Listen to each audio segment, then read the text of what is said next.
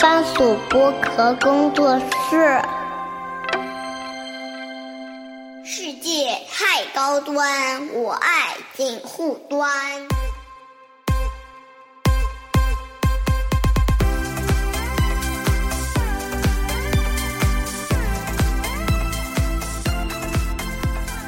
Hello，大家好，欢迎来到锦湖端会议啊。然后今天非常开心啊，请了两位老朋友啊，各种意义上的老朋友。那么待会儿我们刚才已经争论过了，到底要活到一百二十一还是一百二十？对，我就觉得你这句话话中有话。什么叫真正意义上的老朋友？对的，呃，看呃，然后先介绍我们那个备忘录的主播李倩玲 Bessy 姐 Hello，大家好，我是 Bessie 李倩。啊，然后还有是我们的那个。华人主持界的就是泰山北斗，我们曹启泰曹老师。哎，你知道吗？本来这一段哦要自己来，可你这样的开场我很愉快。我在去上 Basic 节目的时候，一直说到后面忘了的，就是我被那个冠名商提醒，嗯，说你下次做直播的时候，因为现在年龄世代不太一样，你上去呢，第一不要忘了提我们是一个一百一十年的、一百一十五年的历史悠久的公司。第二，请你介绍一下自己是干什么的。所以我后来也，所以对，真的很多时候不能假设别人。不不能假设别人都认得你，或而且，但是我后来有另外一个体会，就是我真告诉别人我是什么也不重要了。现在现在听众我不知道，对年轻人也不太年轻听众其实他没有那么 care 这种没有那么。那个跟那个倩玲姐是上次我们哦我曹启泰，大家好，是上次跟倩玲姐我们在聊那个台湾那个 Me Too 的那个话题的时候，嗯我特别请那个倩玲姐过来聊了一下，因为当时我们在一次线下活动的时候，嗯倩玲姐一句话让我非常。呃，印象深刻。他说，呃，他觉得大陆的男女平等做的比台湾好多了。他当时就一句话略过嘛，但是一直留在我心里面。后来那次是 Me Too 的那个话题，我觉得正好，然后可以串一下台。然后之前我们还聊过播客的一些营销类的话题。然后跟曹老师是刚才我们盘了一下，大概半年前左右，两二月份的左右，然后录了一期节目，现场是五个主持人，然后五个主持人后来搞到后面是四个主持人，听着我们曹老师一个人在那边讲，讲了八个 ending 还不结束，我那是让你选 呃选用，但我是不选嘛，我就直接上嘛。但是我跟你讲，反馈非常好，那个甚至有一些就是说，现在在电视台里边的一些主持人，他们已经是算辈分的话，已经是我们那个曹大哥的徒子徒孙辈儿的一些主持人啊。他们就说那期节目他们印象非常深刻，然后觉得说学到了很多东西，然后学到了很多一些技巧之外的一些心法的一些东西，怎么面对这个行业啊。然后我觉得那一期可能不算我所有的系列里边点击量最高的，但是是好评最高的一期之一啊。然后跟大家通常有这种收获，要么是听曾仕强被二次创作的，或者 是红衣法师长亭外。你已经把自己顶到那种地没位了，有没有，我是说你刚刚那个形容词不是用在 我身上，啊感觉会还有心心法。法。但其实你要知道，这今天今天也可以跟大家讲一下，今天呃刚才为那么为什么这样来介绍两位呢？嗯，其实跟今天的话题有点关系，因为我很想开启一个小小的一个系列，呃，就是跟一些那个台湾的一些嘉宾聊天，因为我是觉得说，嗯。现在很多听播客的人比较年轻嘛，可能年轻的听众，大家可能对于两岸的一些交往的一些过往的一些东西，其实并并并没那么了解。很多东西大家觉得说好像就理所当然就存在那个地方，其实并没有。比如说我是八四年出生的人，我小时候经历了很多，你比如说上海话里面有个话，我相信两位都听到过。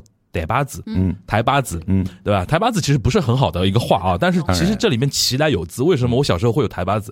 因为当年台湾的确有很多骗子来大陆骗人，招摇撞骗，对吧？但其实也有很多一些，比如说贝斯姐代表的一些广告圈，然后我们曹老师代表的一些媒体圈，一些人才，然后所谓的当时能叫西进不叫西进，就是回到大陆，然后来。甚至是教很多大陆一些可能大家刚刚有一些这个业务或者这是个产业的一些苗头的一些地方来生根嘛，然后培养了很多人，对吧？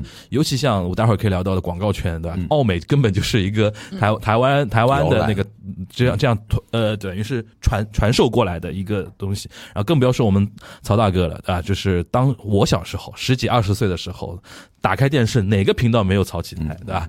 但是这些话呢，就是就是那样结束的。所以说，我说，哎，这个系列的开头，请两位来聊一聊，就是两位当时在非常就是说三十多岁啊，对吧？就这种年龄来到大陆，然后开展业务的时候，当时的两岸的一种交流的一种记忆嘛，我觉得可以非常好的一个。哎，我先问一下，你觉得你这？这系列能活多久啊？呃，我觉得可以撑到那个开票以后吧。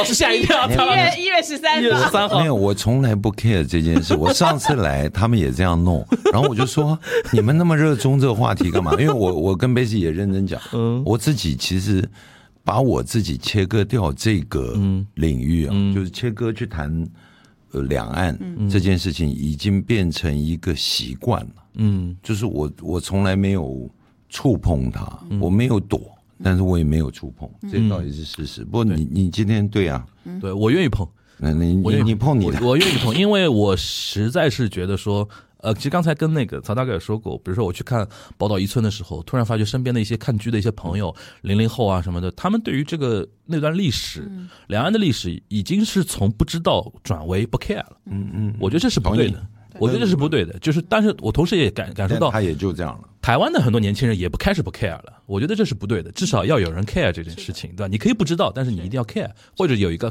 我很我很想 care 的一个态度，对吧？而且我觉得播客这个圈层，大家还普遍比较有这种求知的那种欲望，对吧？可以，我小节目嘛，无所谓，没什么人听嘛，对吧？不会有太大的问题啊。那但我们也不会聊特别危险的一些领域啊，就是那。其实话说回来啊，我当时是想说，本来想说先约贝西姐单独聊，但是这次有这个机会，我说 哎，这个两条大鱼啊，自投罗网。两条大鱼自投罗网，那就就聊。实际上，我想先问那个贝西姐，就是你作为一个广告人啊，就是你是什么时候开始意识到大陆市场的？或者说这种东西是说你在职场里边是，比如说当时你的一些领导或者你老板说哦我们要去开拓大陆市场，还是说你是很早就会有一些大陆情节？我我其实是这样啊，呃，我我台湾山东人，嗯台湾山东人所以其实跟大陆是有一种情节是有点情情感。但是我当时在我我来大陆工作是一九九零回台湾，然后是二零零二年来上海的。我之前呢，我其实一开始并没有说很主动的是争取来这边工作，是什么机遇？是因为我在台湾当时广告在广告圈，等到我做到管理层的时候，台湾的广告圈已经非常的本土化，嗯，然后已经同质化很严重。就是我们现在看到的呃大陆这边的广告圈的这种什么价格战啊等等，在那个时候台湾已经发生。已经发生了，嗯但是那时候我才刚刚当上，就是说一个算是一个中中高层的这个管理层，我想说啊，我我难道就是一辈子的广告就要就这样了吗？这个生涯，那当然就你就要开始寻找新的市场嘛。那我当时就看到，诶，我们上海这个分公司在找这个我们叫 managing director，其实就是 office 的头啦。嗯，他们已经找了大半年都没找到。嗯，后来我就问我亚太区的老板，我说：“哎，你会考虑我吗？”他说：“你会愿意来吗？”因为当时我女儿才刚刚满，那时候才两岁多。哦，所以他们就先做了一个决定，就是认为说你还不会动，因为小孩对离不开妈妈的对对对对，我不会考虑动的。对所以我是把手举起来说你会不会考虑我？然后我就是二零零二年的二月飞过来这边 interview 面试。然后我四月底五月初我就搬过来了，啊，从那个时候就一直待到现在。所以当时其实我觉得是因为我原来就在的那个那个市场已经，我觉得到了一个，我如果再继续待下去的话，我可能没有没有新的增长了。但是我觉得以我那个时候的年龄，好像不应该在那个时候就停在那个地方，所以是有这样的一个因缘际会过来这个地方，过来这里工作。零二年到到现在等于是二十多了，二十多年了，二十一年。这其实从时间程度上角度上来讲的话，其实曹大哥跟那个贝西姐差不多时间来到大陆的吧，就是正式开启啊，因为你跟那个央视合作节目是很更早了，对吧？呃，我我觉得它里面有几个阶段，因为呃，Basic 在提的是广告圈的情况，呃，我就去讲这个，呃讲好听叫江山代有才才人出才啊，讲那个就是它就是命，就是三十年河东，三十年河西，大陆改革开放，然后慢慢就你会看到庞大的市场在兴起。可是其实啊，在台北，如果你吃香喝辣的，干得好好的。你也不一定会看到这件事情，就像 Basic 刚很明确嘛，就我在我的行业里面看到同质性很高，对我自己的未来，而且那时候还年轻，对于我的未来，肯定它是一个束缚型或不是很向上通道，没看到光，嗯，那你就要动，对。好了，我我是被迫的，就是前面我是被引导，比方说，因为我是我是台州人，嗯，对，我是 梯姑，哎，梯姑，梯姑，我是 我浙江台州人，呃，我父亲在上海长大。那我在台北过的上海的日子，这都没关系，这跟我可是跟我受的教育，还有我后来使用普通话的习惯讲国语，那我进电视台也是这个标签，所以我就其实很外省。然后主持的节目就你从嬉笑怒骂的好彩头到那，然后后来江山万里情，他就自然指向就已经对着大陆了。对然后那时候两岸风在吹了，预备从呃纯敌对状态到等候预备要干嘛，他一路都在说要将来要统一的。对，那你从小的准备根正苗，不管怎么样都还是不管红蓝吧，对我就是心里就知道我是中国人，我要回来。嗯，那么包括我做节目《江山万里行》是最贴最典型的，就是江山万里行大概是九九几年吧，九五年、九五年九五年、九九九三年、九五年、九八年。我其实是在台北先受邀，九零年代受邀来大陆做央视做同一首歌，从九五到九八到两千。后来是台湾的整个媒体生态就。反正就从三个频道变四个，四个变一百个，一百个节目随便做，然后制作成本降低，那你的价格放在那儿，也没人请得起你。然后媒体圈有本土开始本土化吗？很严重啊！而且我是走过程的人，很多人今天会埋怨说：“你看那个我们做点节目，你们的节目都没人管，知道吧？这主要影响力还是不大。影响力大的，不是就有人会插手吗？有人会说你可以讲这个，不能讲那个，你应该这样那样。我说这算这有什么呀？你要庆幸有人管。你信不信？通通没人管会怎么样？我其实，在台湾走过了那一段，从管得很严，很多人管，到突然貌似没人管，自在很自由，结果没人管，家里没大人会怎么样？什么叫做什么叫民主？全家人投票决定明天小孩要不要上课。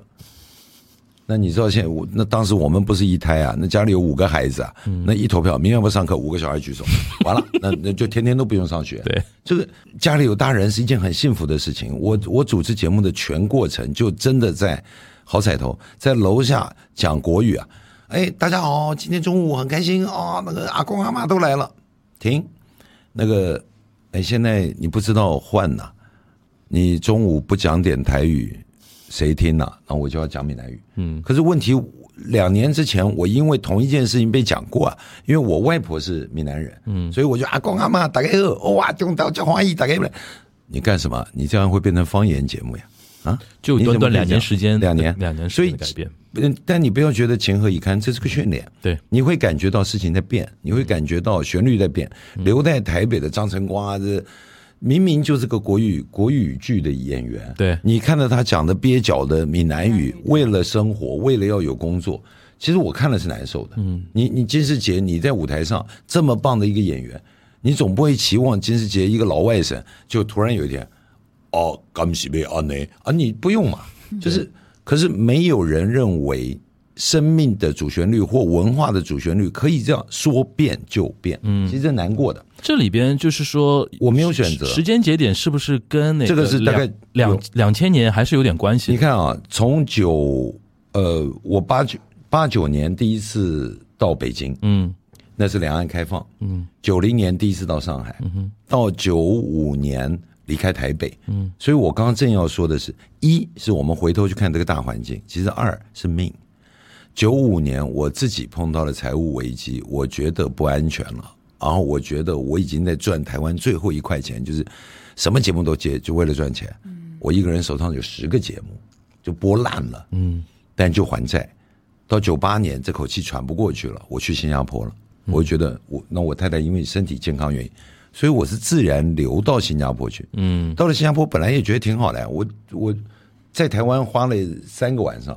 成为全台湾最著名的新人，在新加坡我只花了一晚上，就全新加坡岛都认得我。新新加坡太小了，对对对，因为而且我主持到他的第二个节目的时候，人家说曝光过度，就是因为他胃纳量就这么大。嗯，那我知道又到了我必须移动的时候，就在这个时候我来了大陆。嗯，就是彻底就来了。然后到了上海找演出机会，上去就一发不可收拾。嗯，然后就留下来。嗯，所以。对我而来讲，我倒没有像贝斯一样的选择。我事后马后炮，事后诸葛亮被人家说：“哎呀，曹老师，你看，你啊，多多厉害！这个先人一招，就你看台湾主持人就你一个人呐，认真的就来了啊，就来了就没有走。”我说：“不是啊，这是命啊，嗯，是命。是命运的安排。而且对我曹大哥那个时候给我感觉有点单枪匹马的一个意思，嗯嗯是啊够早真的是够早，我不是公司，不是团队，没有经纪人，我就一个人来的。嗯，走南闯北，但我很快乐。我觉得那样，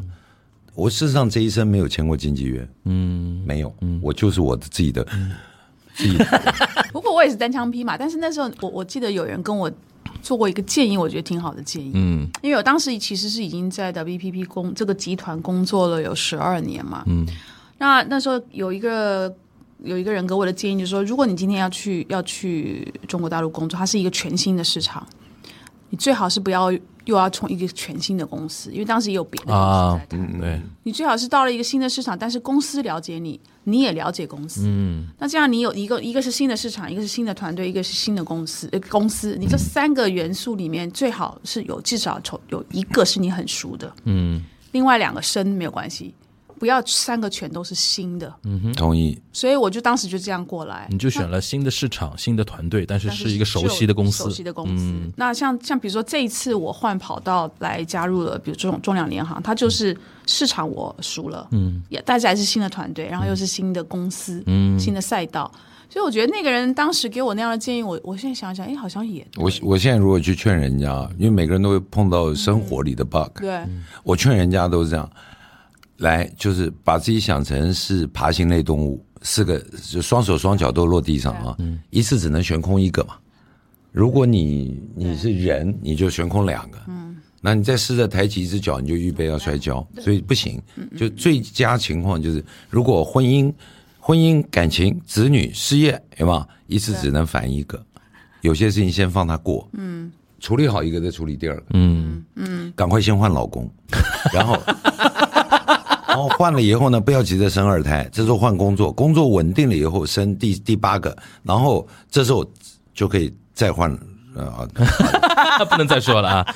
但其实跟那个曹大哥当时来大陆，比如说开拓事业的环境不太一样。其实当时在 Basic 姐零二年这个时间节点来到大陆的时候，其实台湾的广告人才在大陆已经是很多了，甚至你比如说像我们很熟悉的一些公司啊什么的，已经开始，其实他们从九十年代初期就已经在大陆。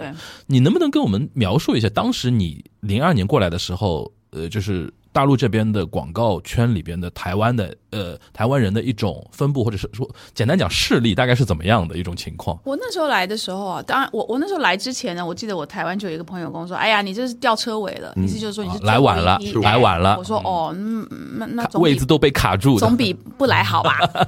但是我来了之后，我就会发现，虽然来这边这里开展自己广告生涯的的台湾人不少啊，但是在每一个广告公司最上面做管理层的，绝大部分当时还是香港人。哦，嗯什么道理呢？这个是？我觉得是这样嘛，就是所有的他他的他的发展路径跟这些外商进台湾一样，一进来一定都老外，嗯，那先把本地的人才培训起来，对，那因为这这个这个就是一个华语的市场，那你很容易就是找要不是新加坡人，要不是香港人，就会讲中文嘛。嗯台湾人是最后一批他会找的，所以一来的，然后因为当时的台湾，因为你知道要在外商工作，你英语要好，对。所以为什么第一批一定找香港人？因为他们香港人英文。天生的会英文好一点。天，生英文然后。新加坡，对的，那然后那香港人做到一定的。程度的时候，那当时我来看到发现很多不并不是很多台湾人在这个管理层，反而都还是香港人。嗯。那香港人这一批退掉了之后，才是台湾人上来。嗯，所以等到我来，我当时来也就是接一个小小的像上海办公室的，我也不是来一来就接当时你办公室 CEO 大概规模是九十七个人，哇很大了，其实。但是但是比起你后面可能会经营的，因为这个市场太大了，太大了还很小的。嗯。我还记得我那时候来之前，为了要了解团队，我还设计了一个问卷，然后发给团队，让他们每一个人去写那个问卷，还要附上自己的照片，然后这边秘书帮我整理好了之后寄回台湾给我。我来之前就先先翻了那九先十记脸的，对对对，然后我来了之后，我还可以每一个员工坐下来跟他们谈一两个小时。哦。现在哪有可能啊？但是你就是这样去了解团队啊。对对所以其实我来的时候，当时在管理层位置的绝大部分是香港人，其实不是台湾。嗯，什么时候开始，比如说台湾的一些管理层开始逐渐来到 D 顶级的那个管理层。我呃，我做传力的 CEO 大概是二零零四年被升上来做传力的 CEO 的，所以我接其实也传力的快，也很快，没很长时间。对，那我我做我接传力的 CEO 的时候，其他我们几个竞争对手的，像比如说实力是李志恒，还是香，但是他是香港台湾人，湾就是他嗯他其实在在台湾念大学嘛，所以他台湾成分也非常的浓。那就我觉得差不多零四零五年开始，你就开始慢慢发现越来越多台湾人往往上了。嗯，呃，嗯曾经有一段时间，比如说五大广告集团里面，好像就有三个都是台湾人，台湾人做所谓的掌门人啦，掌门人对对对对对。所以我觉得当时就是差不多在零四零五那个阶段。嗯当然后来因为呃，就是大陆这边的人才也都被培养起来了，嗯所以后来慢慢慢，你现在看很多也都是大陆这边的人才开始做这个管理的位置。那比如说你自己观察，就是台湾人在那个时间阶段，在那个大陆的广告圈，就是还比较就是说占据很多好的一些身位，它的一个原因有什么呢？就是文化上的，还是说更能够呃理解大陆市场的一个特质，还是说我觉得可能是因为呃，这些外商的广告公司进台湾的时间早过于进大陆。嗯。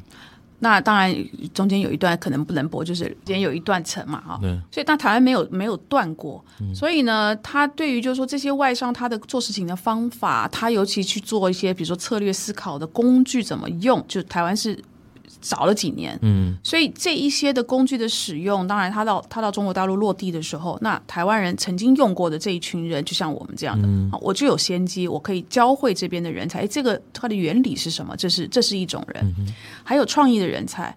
你知道创意的人才，他是天分，他是没有办法去 train 的，不像你对什么电脑对技能可以 train。对那创意的人才他是天分，那很多天分里面，比如说像像大哥做的这个，就是视觉的创创意，还有文字的创意，这个东西的文化的底蕴非常的重要。那我觉得台湾人的文化的底蕴跟中国大陆还是比较接近的。香港因为有被殖民了非常多事，就是而且还有粤语跟普通话的一个区别，对，对，所以呢，我就会发现来这边，我就会发现，其实，在创意的领域里面，嗯。台湾人其实是做出来的东西还算算是精彩的，嗯就是因为他那个文化相似的地方。对，对，所以我我我我那时候看到的是，一个是说这些外商他自己的这个一贯的工具、一贯的思考的这个逻辑跟方法论，嗯，台湾人早了几年，所以他可以带过来，然后再来就是在文化的这个地方的这种熏陶，他是可以过来，然后慢慢慢慢培养这里的创意的人才，去这个文化是需要时间，然后再把他们带起来，大概是这样的。嗯，那就是说这是好的一面啊，嗯，就是那你觉得说台湾的一些广告人才在大陆这边，呃，这两年开始大概可能没那么多了。这是会是因为大环境的问题呢，还是说的确是大陆这边的本土的一些人成长非常快，嗯，然后导致可能会卷的比较厉害，是或者怎我我觉得都有，都有，还有还有另外一个，就是因为台湾它毕竟它就是一个岛嘛，嗯。所以呢，如果自己做创意人，他自己本身不不做创意人，广告人自己你你自己不努力一点，不多多看一些东西，多累积自己的一个条件的话，其实你很快就被这边的人才给超过，嗯。然后你可能也没有那种大局观。那因为毕竟它这边是一个非常大的市场，所以他考虑很多东西从规模去考虑。对。台湾没有规模啊，对所以台湾讲的规模，那基本上就是可能比一个上海还小。嗯所以很多时候他在他在思考的这个角度就会开始有很大的落差。嗯所以我觉得很多这一些的原因，慢慢慢慢很多的台湾的就说就开始落后了。嗯。我觉得我的感觉，而且我自己从一四一五年那一波，就大陆的那个呃，等于是说创双双创嘛，嗯，创新创业潮的时候，对我一个上海人来说，我最大的一个震撼的东西就是大陆市场之复杂，我原来也体体会到了。你说规模这个，我从小都能感受得到，从小我们就被洗脑嘛，说。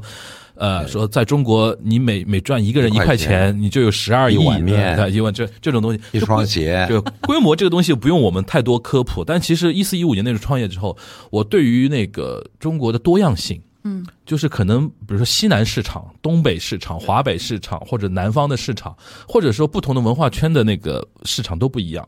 然后还有一个就是，呃，怎么说呢？比如说我举一个最最近的那个例子啊，就是比如说电影市场，嗯，我不知道两位那个平时有没有时间看电影啊？就是今年有个电影叫《消失的她》。或者说现在有一个叫孤注一掷，嗯，这两个电影非常有意思，在一线城市卖的不怎么样，嗯，但是在下沉市场卖的非常好，嗯，为什么呢？就抖音这个东西，嗯，现在对于在推广电影的营销方面是一个非常强势的一个平台，对，然后抖音就是非常的一个下沉的一个市场，嗯，就是我们经常看不懂，说有些比如像 Barbie 在上海卖的非常好，嗯，但是二三线城市没用，没人没人没有影院会排它，就这个东西就是我现在越来越对中国市场复杂性的一个理解，可能对于台湾的一些人才来说。他也更习惯在都会生活嘛，就是也不会有那么多的那种地推啊，或者说接地气的那种意愿，可能也会限制。就是说，因为台湾它那个岛很小，它它非常集中在台北。对，其实你说台北跟台中跟高雄也有它的差异，不一样。对，但是呢，这个差异是因为它那个地方太小，它它它拉不大。就是差异没有到非常非常大的东西，但是极极度的资源都是往台北集中。对你比方说，最最传统的一件事情，四个电视台，嗯，全部在台北。对，那你如果要上电视台，因为当年的传媒跟今天不一样，嗯。嗯，所以在在台北做广播节目、做播客的是高于在任何其他地方。那个地方没人听，比方那样说，四个电视台，你只要在台北，那么演艺人员在哪儿？演艺人员在哪儿，明星就在哪儿，产业就在哪儿，广告就在哪儿，摄影棚就在哪儿，广告棚就在那儿，然后对。机场也在那儿，就那那你就结束了。对，而大陆不是这样。对对。对对，比如说讲大陆，就我觉得现在最有感受的一点啊，就是还是举电影的那个例子啊，就北京都是明星在那边，然后是是国家部委在那边，就是审审查的那种，所以说导致很多一种电影呃一种电影公司。或者说那个导演的工作室就在那边，但是想上海是一个很重要的一个消费市场市场端，而且广告公司都在上海，Four A 都在上海，客户都在上海。你比如说像欧莱雅 那种都都在上海，所以导致在电影营销这一端或者明星营销这一端就有京沪两双头的一种情况，甚至有的时候你在互联网端，我们还要把深圳放进去，嗯嗯嗯，就是。大陆毕竟是多中心的东西会比较多一点，这个可能会对于呃人的一个要求，不是说你控制了上海就，比如说广告广告业可能对于就是说上海会会是最重要，但是你不能说就完全覆盖掉整个大陆市场。对的，这个可能对于呃台湾的一些广告人才或者以后的一些年轻的广告人才来说，就是一个建议，就是要真真正正的沉浸到大陆市场的话，就是要看到它的一个多元性跟它的广阔性嘛。对，其实这个建议可能不只适用于台湾跟所有的。很多国外的，even 像美国过来，因为其实美国它虽然也地方也很大，但是它的也很集中。对，它很它的我们叫 homogeneous，嗯，就是它非常 homogeneous，就是它非常的它的，比如说东西部它不会落差这么大，对。对，嗯。所以，所有来这边的，就是为什么很多的外商的品牌，他会犯一个致命的错误，就是说，呃，一案走天下。哎，我这样做，上海这样做，我我我二三线城市这样卖，就就卖不动。对，可是也有一种理解，比方说，我们碰到来大陆授权艺术品 IP 啊，他人还在荷兰呢，就帮中国分区，然后后来发现一个极大的问题，嗯，这不是一个分开的地方。我们虽然说它很多元，散的很广。可是人也在流动，对，就好比说，我现在要卖你一个这个高端 IP 授权，我把他们自己在欧洲帮你分成华北、华中、华东，然后分区代理，然后重点来了，那我卖，可是我的客人我在上海卖华东，可是我的客人来自于北京，嗯，然后还有深圳的客人。那我卖他以后，他带回去，那我的价格跟华北是不是要一致？对，他就会出现很多你你在想象不到在那个小地方你想不通的事情。嗯，他在这里就发生了，很好玩，这个很好玩。那的确这样，包括媒体，我自己来主持节目，对，新疆卫视、北京卫视、广东卫视、浙江卫视、东方湖南卫视、东方卫视。好，请问你语境一致吗？不一致。对，节奏一致吗？我去天津录像。其实我后来有一个习惯呢，我去哪录影啊？我一下飞机，因为你没有空真的进去生根生活，你看到的是台本一样的摄影棚，旁边工作，我跟你讲，连手势都不一样，手的手势啊，他跟你比的手语，你在台上讲话比的手语，录影的习惯也不一样，可是真好玩。我的习惯就是坐了呃搭飞机到了当地以后出来啊，别人有车来接我不上，我就到旁边去拦一个出租。坐了出租车就跟他死命的穷砍，为什么？我在习惯他的语速啊，说话的节奏，跟我讲这样的笑话，他听不 get 不 get 得到？嗯，他是什么 sense？然后砰进去以后，第一件事一定会去个餐厅嘛，吃饭嘛，接风嘛。嗯，然后我就开始鬼扯讲笑话，然后我讲的不是给当地的人听，我在看讲给服务员，服务员听，嗯，我在看那个服务员领台服服服务员的表情。他们会不会笑？哎，我那时候在大陆没知名度，一开始的信心就这样建立了。我来打球，但其实是来看看市场，一大帮台湾的传播圈的人，嗯，然后进去，我就在酒桌上就开始鬼扯聊天。后来发现那房间人越来越多，越来越多，就我们球队有十个。后来呢，房间大概挤了快三十个人，就服务员、店长、经理全部进来。最后有人拿本本子啊上来说：“这必须是个大大腕儿。”就你有老师，我虽然不认得你，你给我签个字吧。我那时候就有信心说：“嗯啊，可以，可以来发展。可以。”我曹启泰的本事在这边可以发挥。就就我没知名度，我也能讲到你让我签字。嗯，应该不是账单，应该不是。然后自己签了忘了的，可是这这种节奏是很必要的。那事实上，你去天津，天津的语速，那个习惯，对我来讲是生命的经验跟获得。可是我相信，它应用在创意领域、广告领域，它都是必须被阅读的。那台北刚 Bessy 在讲那一段，呃，从台湾过来的那个那个过程，其实我都我刚刚在旁边听二位讲，我心里的感触是，过去了。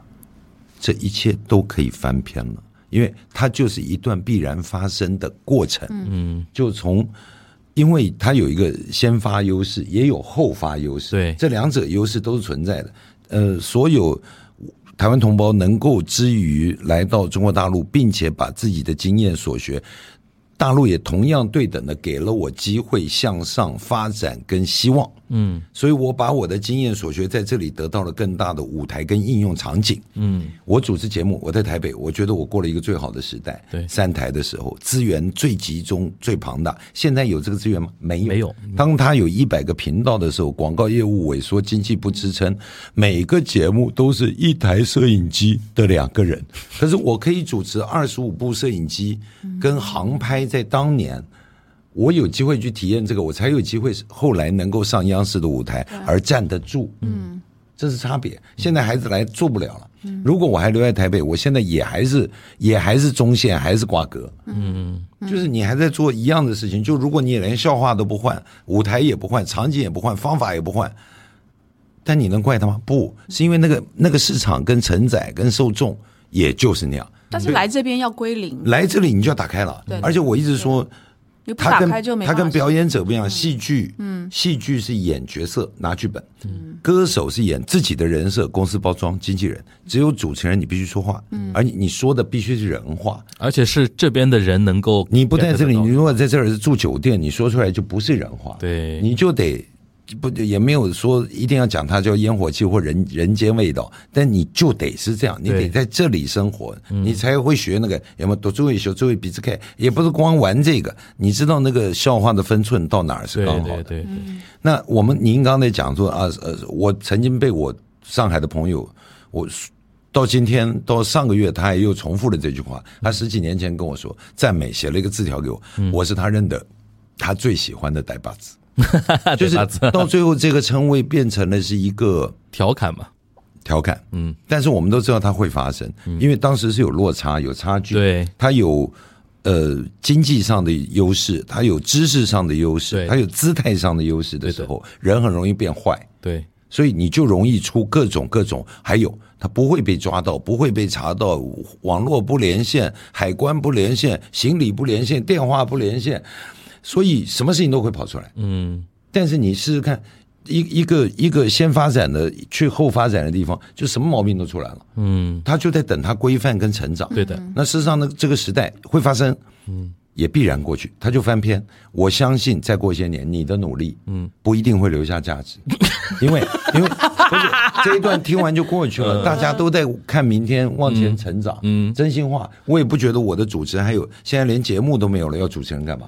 嗯，但是我又我刚刚又一则很惊喜，开场一介绍介绍 Basi，呃，你是节目的主理人，Basi 有自己的栏目，这在以前怎么可能？你主直播课哎，你。对不不是。自己做，你 自己做，不是因为以前就那三个人，就那五个人，嗯，就那那个频道的权利，对，就拥抱在那几几只手上，对，几个话筒里，现在有一万个话筒，嗯，你反而出不来了。像你们今天能那么有没有？那么多人收听，这小节目，小节目啊，还是基数大，嗯，这个很愉快，就进大海的感觉是非常愉悦的。赵大哥，你我想我想说，就是说，就那个传媒这一块来讲，我问过很多一些电视台的主持人啊，或者包括我自己都有这种感受。我们身上很多一些松弛感和所谓的幽默感啊，很大程度上是当年是看互联网上的一些台湾综艺节目学来的。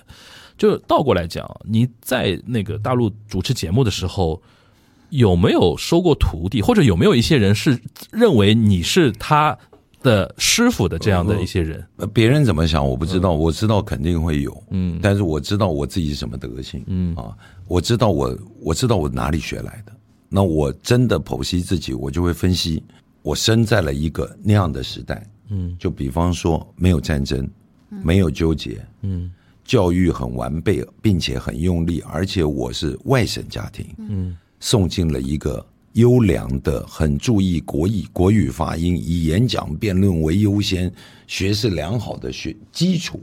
但是后来家里家道中落，父亲破产，你你就离开那个学校，嗯，你才有机会去接地气生活，每天开舞会，然后干这干一些狗屁倒灶的狗屁事情倒灶的事情。你才会学完整的人生。嗯，然后莫名其妙很早就有机会去去电视台打幕后的工作，跪在地上帮人家端箱子、端水，然后你才能上舞台。然后刚好碰上了呃开放的时代，然后有了很很自由奔放的想法，然后你有中华传统的教育，我母亲又是。说正关东腔的日语，日日剧时代的留下来。我父亲写传统的毛笔字，嗯，然后这时候我们听的是美国 Billboard 的排行榜，看听的黑胶唱片，嗯，你是被洗的，嗯，那这个洗就把你洗的五样，就四仰八叉，啥都有。十八般武器都有，不知道有人可以因为这样子受罪，有人可以因为这样得利。嗯，所有的时代越复杂越多元，越能够优生的可能，但不一定代表优生的必然。嗯，就给了你土壤。嗯，所以那一代为什么香港早十年左右，嗯，你会看到保利金新艺城，然后你会看到台北的呃戏剧、文学、电影、舞台，所有的东西都好，音乐。对，就只有那一代人，你放心，以后也没了。没了，对对，但是以后会不会有下一代人？会，会不会很棒？会，让那一代人去讲他们的故事。对，这一些都过去了，嗯。就好了。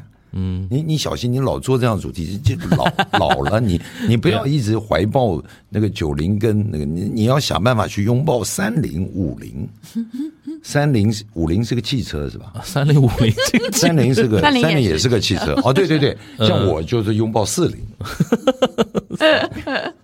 奥奥迪吗？十八个零，是哎哎哎，这个品牌都有哎，一零就是奔驰了一零那是 LGBT，哦，好吧 我也能接。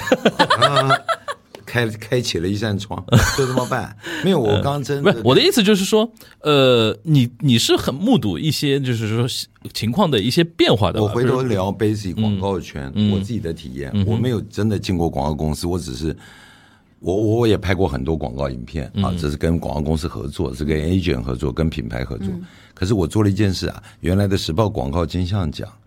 在台湾的时候，我主持，小燕姐主持完就是我接棒。嗯，可是你知道，就在那个节骨眼，九零到九五年之间，它变了，它没了，它消亡了，就是这整个产业不再能支撑，跟包括台北那个哦那么早就开绿颜色始就开始变化，那么早因为主媒体、主流媒体的力量不支撑你这样的逻辑了。哦，他就开始摇摆，然后摇摆以后，最好玩的事情发生。后来时报广告金像奖来大陆版，对，哦，然后这里面有几个故事，很能看到两岸此消彼长的这个过程。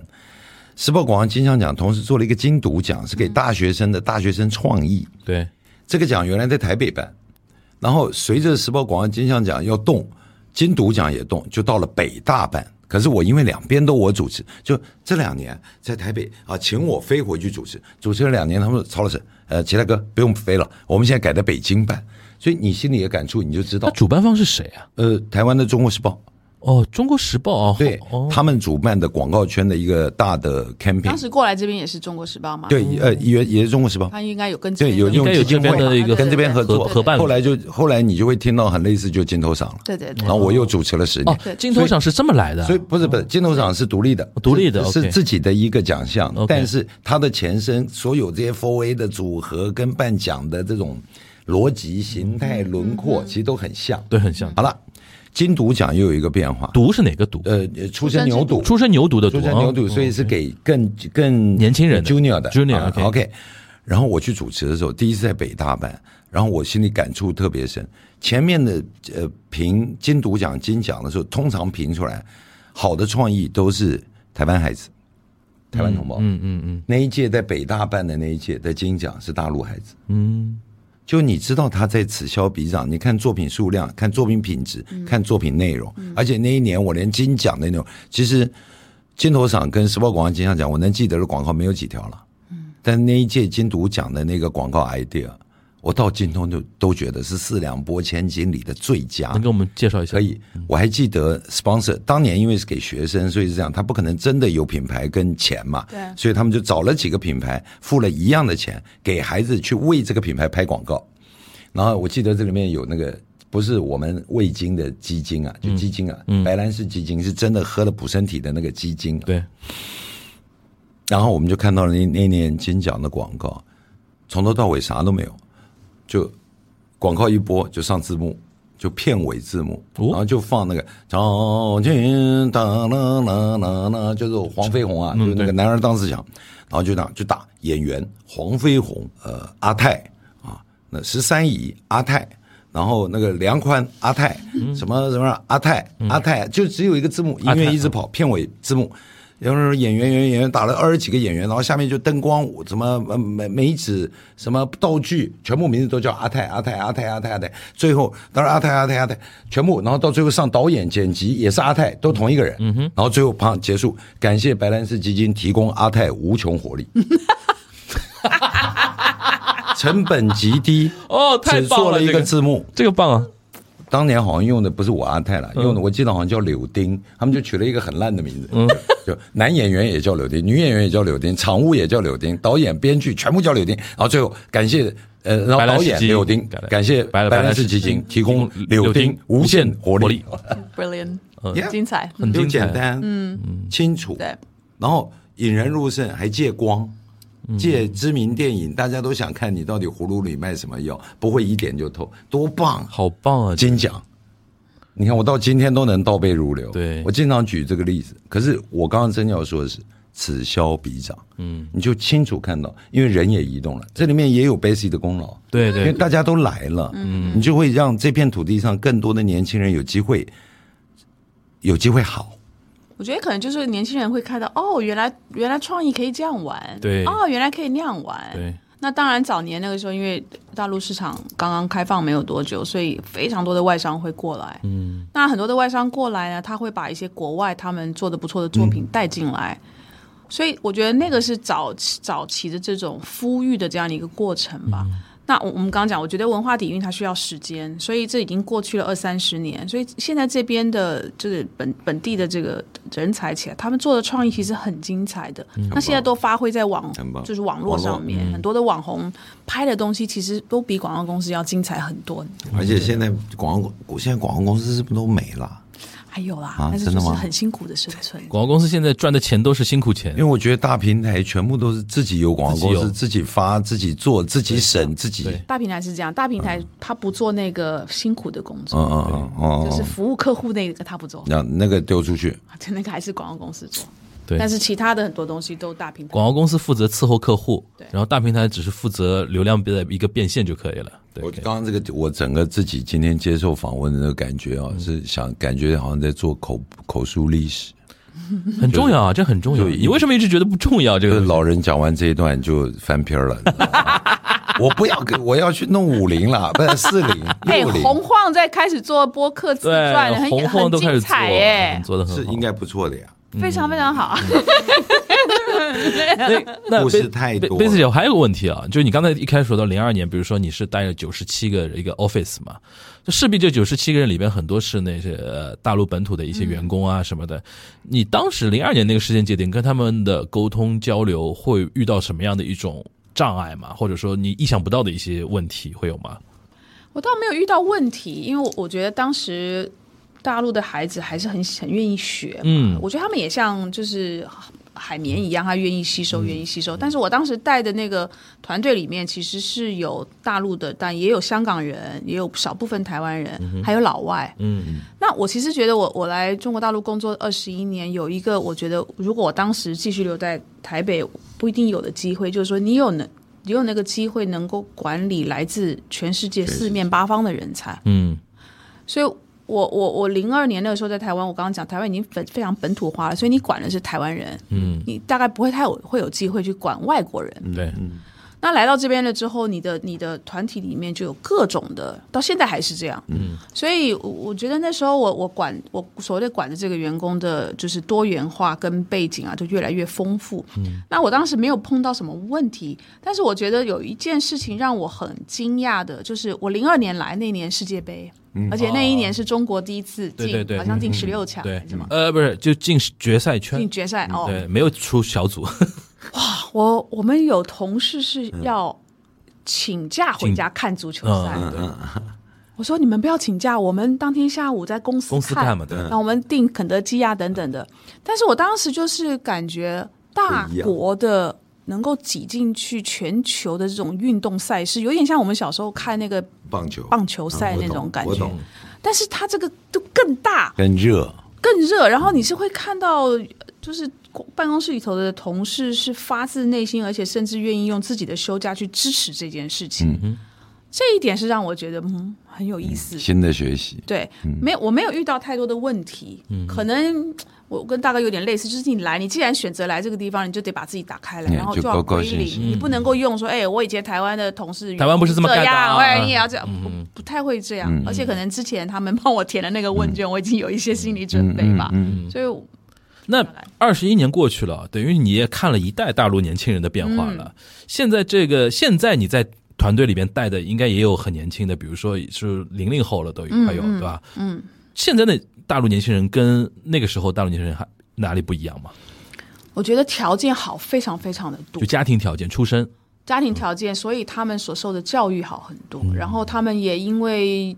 他们上一代的他们的父母可能就是说经济实力也比较强，嗯。所以他们都能够去国外嗯，见过一些世面，嗯。就是你的团队里边的人学历履历拉开来都非常漂亮的非，常漂亮，然后英文更好，嗯，这一点是我我有点担心，就是比如说我每次回台湾，我不是我我不是担心，我很早就体验了那个感觉啊，是一零九年我做世博会在上海，对，嗯，对，呃，这个馆，这个馆要要我的团队啊，我后面带了一群孩子，呃，哪里人都有。到后来正式拿到标案以后，用的是国际团队，我的我的呃 digital，我的这个数字 graphic。数字工程是德国团队，然后我的 DI 呃中间工程师是 Michael Jackson 的演唱会巡回工程师，是个美国人。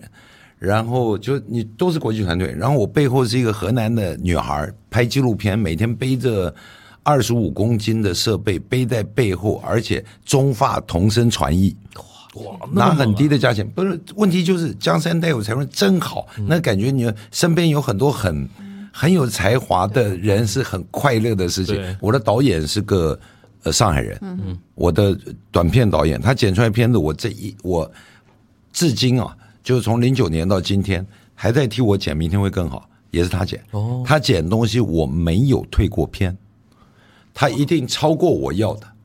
你看这有多快乐？就是有这样的人是你，虽然他很贵，但是 但你很快乐。那时候我记得我很简单，我每天晚上跟人年轻人开会都在酒吧里。嗯，我们有我不喜欢那公那个办公室，办公室在酒吧听到隔壁桌在聊天，三个台湾年轻人，嗯，来了，全是埋怨，就这三个人互相埋怨，旁边不干净，这样不那样，这样不那样，这样不那样不那样，然后我就背着，结果那个店的老板认得，就去跟他们讲，你知道这背后是谁？那我不像现在那么不出名了，就那时候 那时候还比较容易被人家知道，不认得他爸妈也认得。可我最后走，我就可能也喝了两杯，我就觉得我有点忍不住。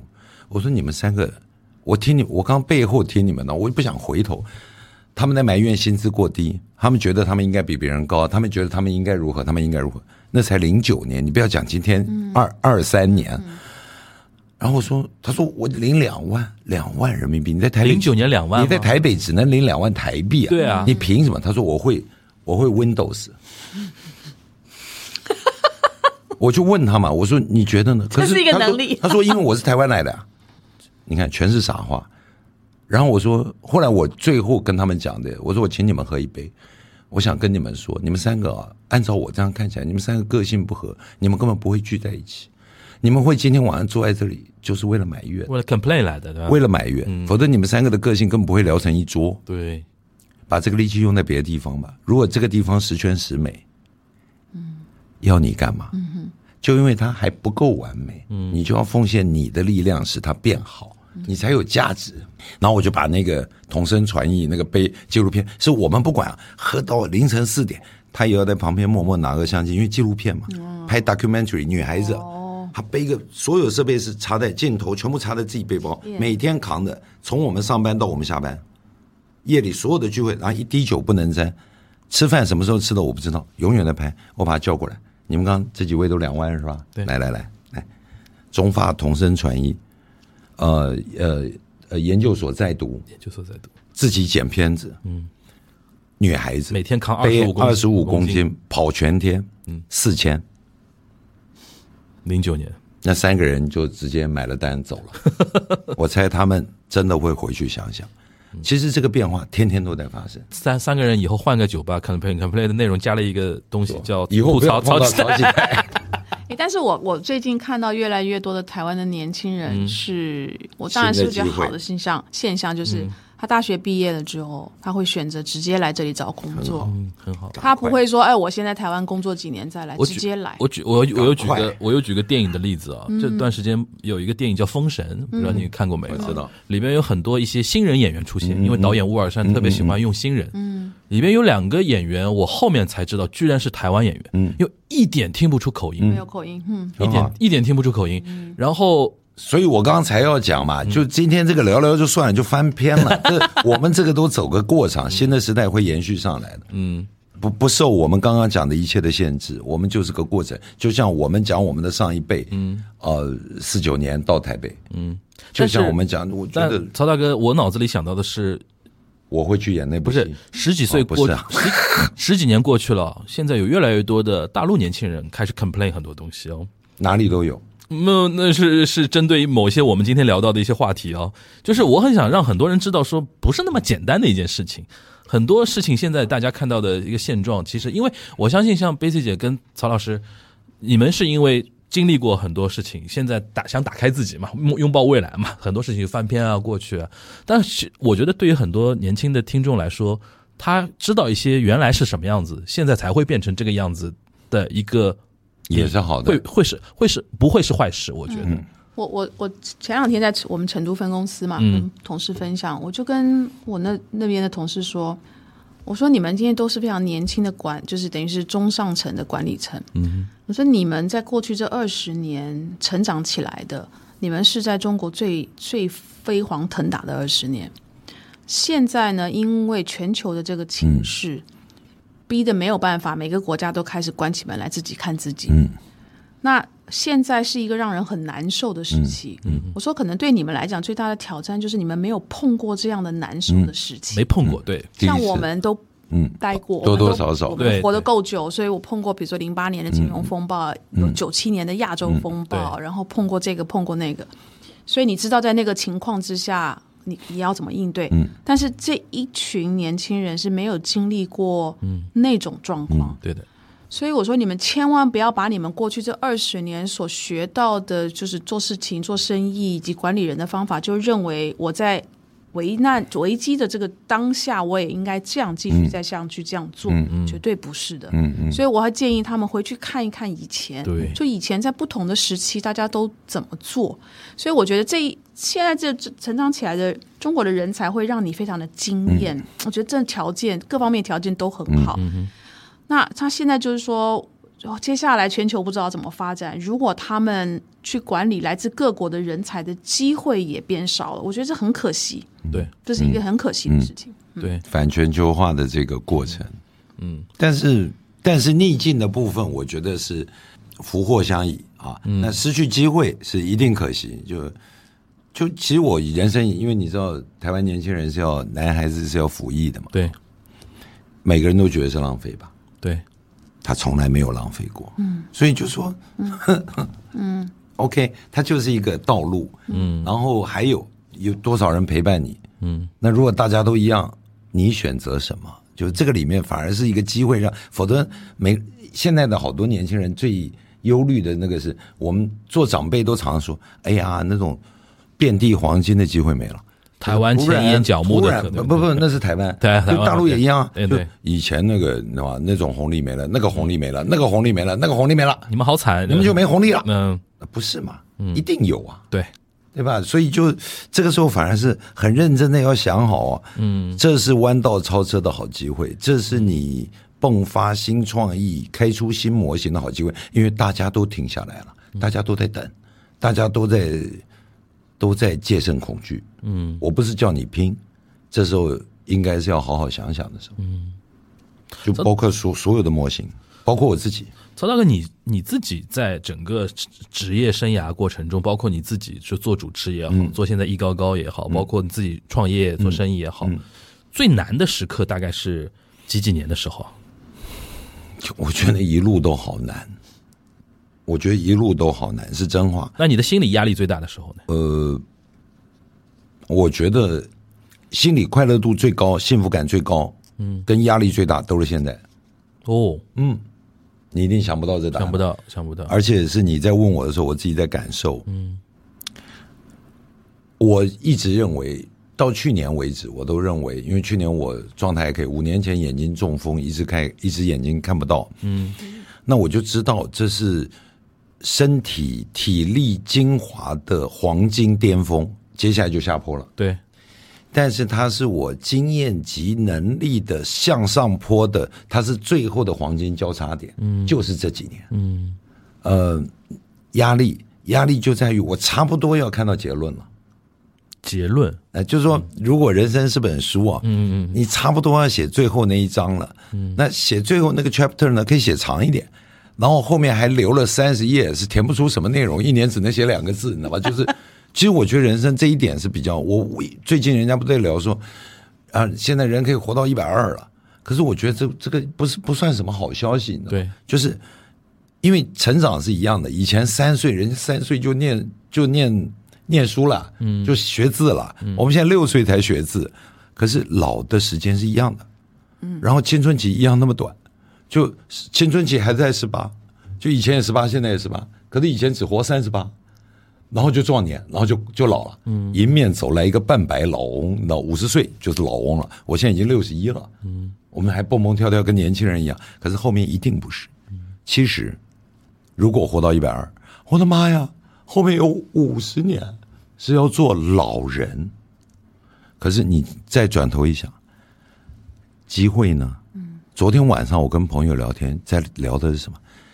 个性化的老人养老的机会在浮现。哦，你又要创业了吗？你要创业？我不会，我不会，我我可以配合别人创业，我我可以去做白老鼠，做代言人，做代言人，因为我可以体会。所以你刚问我是真心回答你，谢谢你的好问题。我觉得我人生现在幸福度，因为对自己的认知，大概了解自己。满意度很高，觉得一这一路走来没走错。你真的觉得自己到了最后一章的环节了吗？我我怕体力跟不上了。你是你现在主要是觉得自己身体的变化让你觉得有点力不就就就是你一定会会不能这样拼嘛？你就光看我现在每天夜里喝就知道了。对呀，那个量总量就是降低了呀，时间就是缩短了。以前而且以前是肆无忌惮嘛。金枪不倒，现在不是啊，现在还没看到枪就倒了，那这个就是差别。那这个差别会具体产生的影响是什么？是你对很多事情的那个弹性、保留、嗯节奏、犹豫、再思考，这都会影响决策。我要自己赶快理解，我有多少时间，我适合做什么样的事。所以我刚刚就说，可能压力，我反正会不会是四十年来我压力每天都很大？那前面过了就算了，所以今天我说压力最大，有可能的。比如在中国大陆每天压力都很大，但是但是这因为这市场变化几乎这是用天来算的对，而且我越来越精彩。是，而且我又很喜欢去感觉？这就最最最糟。今天因为晚上我们要来录这两个钟头的播客，下午下雷暴雨，我平常是那种屋里一分钟都待不住的人，嗯，我今天静静的在屋里，因为前面几天血压不稳定，我静静的坐在那儿体会我的血压，体会了三个小时，然后直接出门来了这里。嗯，在进来之前发现自己找到了，我也没经没打扰各位，我在旁边想去找个咖啡厅，这旁边啥也没有，可是可是，一转头我竟然在加油站的旁边找到了一家很有味道的小咖啡店。树树屋咖啡。哦，我我还拍了今天的视频号，然后这家店充满惊喜。这家店是我们这边我推最推荐的一个地方。哦，真的哦。可是我是意外，对对我就想溜一下。我想，我本来想说有没有个全家便利店可以做也行，我总要有个地方待，你知道？这家店的老板，我那个上上海上海男生，温温柔柔的。对呀对呀养了一只柴犬，今天没今天没看到狗看到柴，没看到。但是我进去以后，我们招财猫啊，我走进去那个店里，本原来坐了一个人，嗯，一看就是一杯饮料，应该已经坐了六个钟头的那种。然后我走进去有进来一对年轻男女，所以就算客满了，嗯，四个，我还尽量避到外面，因为凳子也不够。那你就帮他算，这个营业额大概就八十块，真真不容易啊。可是现在，对呀、他加油！他生意蛮好的，他是吗都是外卖的生意，不是我们 不能，我们帮人家，我们帮人家宣传，要讲的稍微 稍稍微煽情，有点 story 一点，对对吧？对对对，要讲，哎，这样大家会有那种那个悲悯之心。嗯下次去，而且他今天干了一件好事，我录在视频号里，我说我点了，我很高兴，突然发现有个歇脚处，这就是命好，嗯，然后又干净又很清爽，很有腔调，那为那个地方你进得去，待得住。然后一想，他营业额这么低，你知道吧？然后我说，哎呀，糟糕！我还真的就脱口而出，我一看那个价目表，哎呀，我应该点杯手冲的，因为我就点了杯美式，我想都没想，十八块，哎，然后然后重点我后面还跟了一句，我说，哎，哎呀，不不好意思，我那个美式可不可以帮我加点奶？我习惯加奶。我说加钱没关系，你先先把路放宽。果然得到温暖的回报，不用加钱。我心想，然后我就说，我应该点杯手冲的。哎，但是我我有个问题想问樊亦茹，嗯，因为因为我觉得你你会比如说做这个系列的节对目，是你你你可能经历过，然后你看到比如说有一些台湾的影在对早年有一些影响，所以你会想，然后你会开这个节目。对，但是现在比如说现在的年轻人，他们怎么看待像我们这样的台湾人？我们有还有对他们来讲还有价值吗？嗯，你主要是靠长得漂亮，这个价值是有的。我主我主要也是靠长得漂亮，好吧？你你回答。如果是在职场上面的上司或者同事的话，基于那个职场领域的价值，它还是会有的，因为毕竟我们一起共事啊什么的。但是不再像我小时候看到台湾同胞啊，或者看到一个台湾人，我会有一种急切想跟他了解一些什么、交流一下的那个想法。现在很多年轻人他不是很 care 这件事情，嗯。这个我觉得是，我是觉得有问题，嗯，可能别人觉得没什么问题，就即使没有去过台湾的年轻人，他可能对对对对对对对对对，越来越有这种样子。我我觉得还是要以，就像今天我 Basic 我认得那么多年，但我们没有深深聊。嗯，今天上节目听你说，我觉得也是我重新认识你。嗯，但是我觉得你刚刚的那个问题就不太像你问的，可能我们有这个好奇，或者在他身上，到底你今天是是给面子配合我们搞这个主题，还是还有你你一直以来要讲八零后啊什么的，对你那个时代的的探索？嗯呃，我觉得还是要个人的条件与魅力。其实我已经很久没有在不在乎我是台湾人。嗯呃，很多人年轻的一辈不认得我，然后包括我待会儿你们要去的那个餐厅，我跟很多人交流以后，人家很喜欢我，不是因为我是台湾同胞，对也不是那个名人，对，是他真的很喜欢我。我觉得这一点还是不管什么年龄，永远要具备。你没有哪一个标签是拿不掉的，嗯，每个标签都不值钱，唯一的标签就是你自己。你你的待人接物，你跟别人呃传递的价值，传递的资讯含金量、内容，嗯，你的品质，嗯，是最终你被你被接受与肯定的唯一条件。嗯嗯我觉得其实今天这个系列如果真真的成为以后成为一个系列的话，你意思就是说他不一定，他可能只有这一不是，集。因为我我是一个处于很流动的状态的一个节目思维啊，就是有的时候可能换一个角度去讲这个系列的东西，但是我觉得有一有一点非常好，就是我觉得今天贝 C 姐跟曹大哥把我这个想法全原来从一个传一个角度的东西给扩展了。扩展了，我觉得就是有更多的维度可以去讲这么一件事情。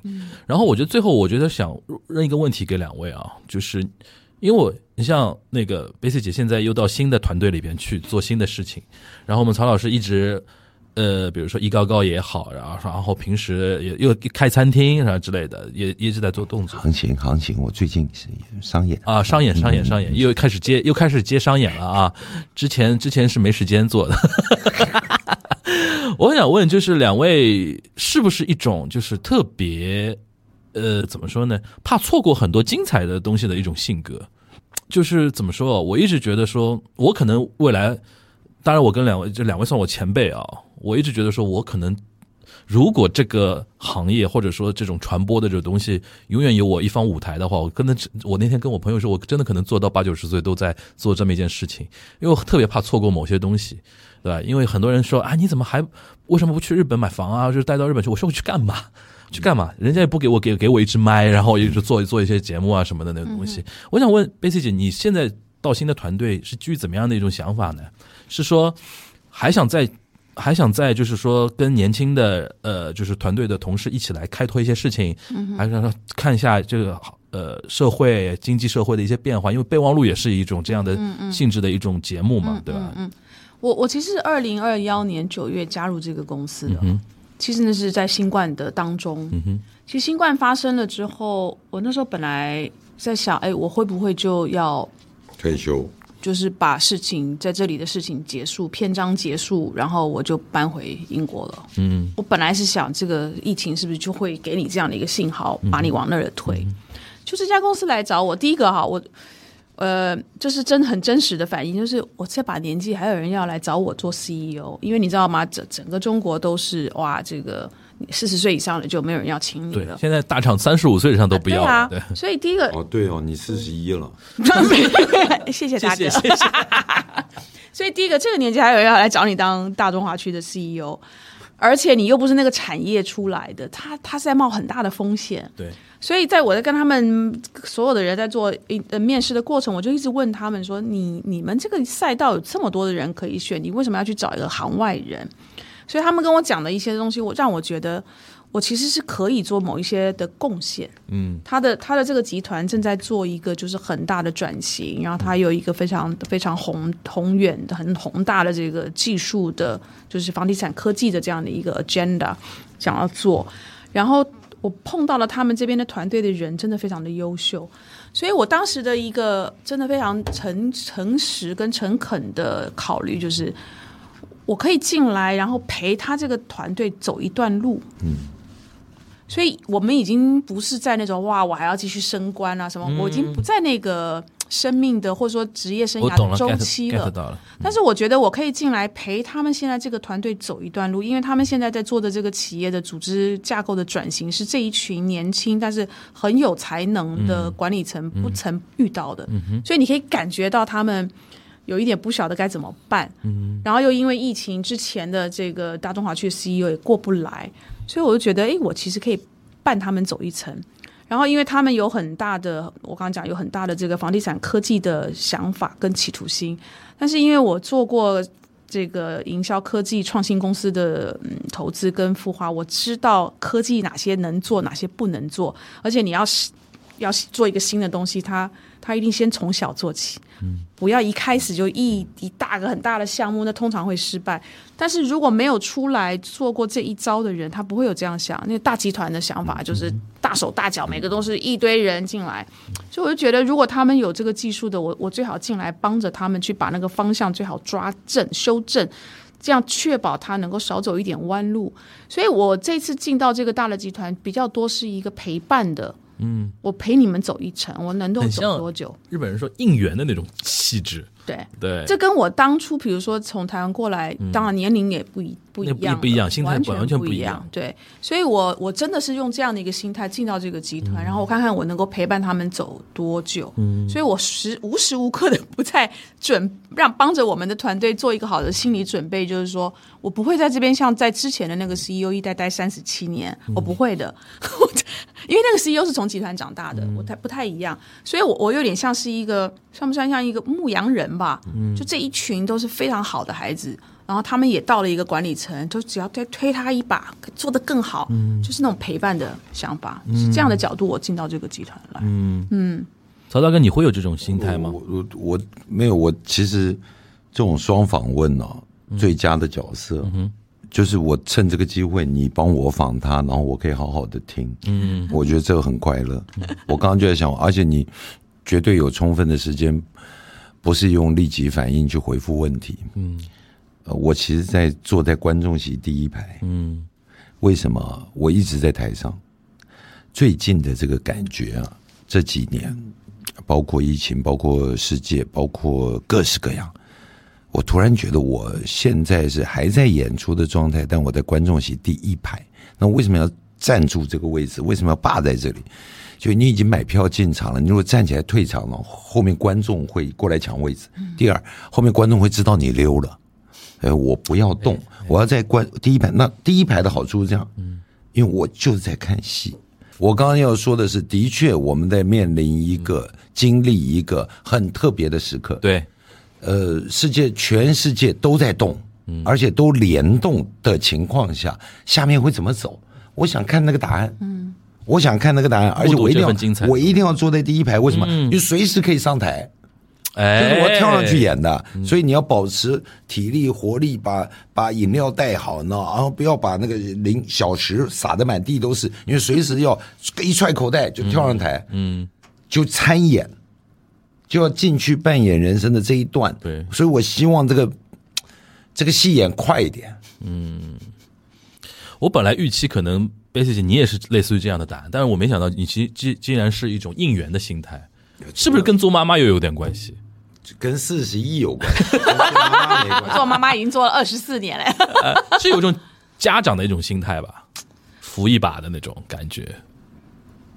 呃，这个肯定有啊，这肯定有。那你会有那个曹大哥这种心态吗？比如说，呃，手里也攥着那个饮饮料，然后那个什么，然后饮料边上就是那种指挥棒啊，有一旦一旦需要你的时候，咣冲上去那种感觉。我我跟大哥可能有点不感觉不太一样，就是我我觉得是因为我来到了一个全新的赛道嘛，嗯我的感觉是我我还我在另外一个台上，嗯嗯我在原来那个台下台已经是在第一排的观众，但我我因为我后来不是裸辞，从 WPP 裸辞自己搞了一个小公司嘛，对，所以那个时候我已经是第一排的观众，那我现在来到这边是又回到另外一个去另外一个剧院了。对对对，所以在另外一个舞台上，我还在台上，嗯，所以我我觉得还挺开心，因为就是你哇，就看一个这么大的赛道，每天在发生这些事情，然后为什么这家公司可以活两百四十年？嗯。我觉得很妙啊，就是我们曹大哥是在一排的观众，但是有有一个演员的一个状态，嗯，然后我们 Basic 姐是其实，在台上的演员，但是有一个观众的心态。我那我那个是沉浸式的喜剧，哎我通常都是回头演给后面看，对不对？不过我我一定意义上跟那个曹大哥的心态有点像。我之之前有人在问我说：“你怎么看播客这个圈层啊，什么什么的？”我说：“对我来说，我就两句话，我觉得播客不可能是我的终点，我可能以后做别的一些媒体，因为对我来说最主要的是。”我要在媒体圈层有我的自己的生涯的一个东西，这是我的目标保。持发声。对，所以说不，你不要把我定义为我只是一个播客的主播，我可能以后变是变成，这是第一点。第二个，我当时用一个例子，就是说，我现在就牌桌上，我要保持不下牌桌。嗯嗯嗯。嗯倒不是输赢的问题。对，我就我就是我每把可以小一点，每把小少少输的时候少输一点，对吧？赢的时候就尽量那个也也保持一个，但我不能下牌桌，就乐是。乐在参与了。对，我觉得这种心态，我跟曹大哥对对，一定程度上还有点像。你这样，你你也是演员。我其实不是，我是上台主要是看有没有人道具掉地上，对，啊，总能捡漏。嗯，行，那我们三个人，观众、演员、捡道具的都凑齐了，一台戏。对对对我们三个人做做，我们三个人做一个播客吧。对啊不，要，我我愿意啊。那做什么呢？要。你要做什么呢坐？在这里，他要回去回家喂猫喂狗了。而且我觉得那个刚才贝斯姐说了一个很好的创意，就是艺高高所有的那些画家的那些画，每每一期节目用一个 low 就封面图就换一个画家的画上去，漂亮，每一期换换封面。对博客红了，画没卖掉，对，播客红了画，人家就是作者被人家关注到了混。个眼熟。对呀、比你放在那个餐厅要好啊。你待画在会儿你去餐厅看，你就知道一张画都没挂，OK，只有一件我的作品，行行行行。去看我的作品。那我们持续，我我我会持续安利我们那个曹大哥来做播客。我们去，我们去吃饭。他上一次来做节目，就一直要弄我，这 开节目，开节目，开节目，你很适合啊，你为什么不开？不能乱开，因为我要好好坐在第一排。哎啊，，对对对，不要乱乱用。你好好坐在第一排，手里拿这个录音机不是你那感觉现在，是上台的时候，不是你那感觉，这个哪算个台啊？这感觉，那那终于实话说出来了，看不起我们不是不是那个感觉，就是你坐在第一排当观众，就老起来去上洗手间，你会错过重要的戏剧。我这时候其实没有觉得我需要投入任何事情，嗯哼，我也可以投入任何事，但心是要停的，嗯，就那个心就仔细在等，全身心投入的是什么？嗯，我准备好了。等待戈多，那你觉得应该不会是博客吧？不知道，不知道，不知道，不知道，我 这个真不知道。吃饭，好吃饭。吃饭比播客重要。谢谢谢谢谢谢大家谢谢玉茹先把饭谢谢贝蒂姐，谢谢曹大哥啊。然后我们那个今天非常开心，跟两位聊了一些职场的一些话题，然后同样也是聊了一些两岸的一些比较的一些话题啊。我觉得这一期。一开始就能请到这两位来聊的话，就把我们那个定调定的非常高啊。后面后面必须是那种就是怎么样的人才能来呢？我非常期待了啊有！可能这个系列也就 一集此告一个段落。就也就第一集和最后一集的。行行行，感谢两位，感谢两位，我们这期节目就到这边，大家拜拜。拜拜。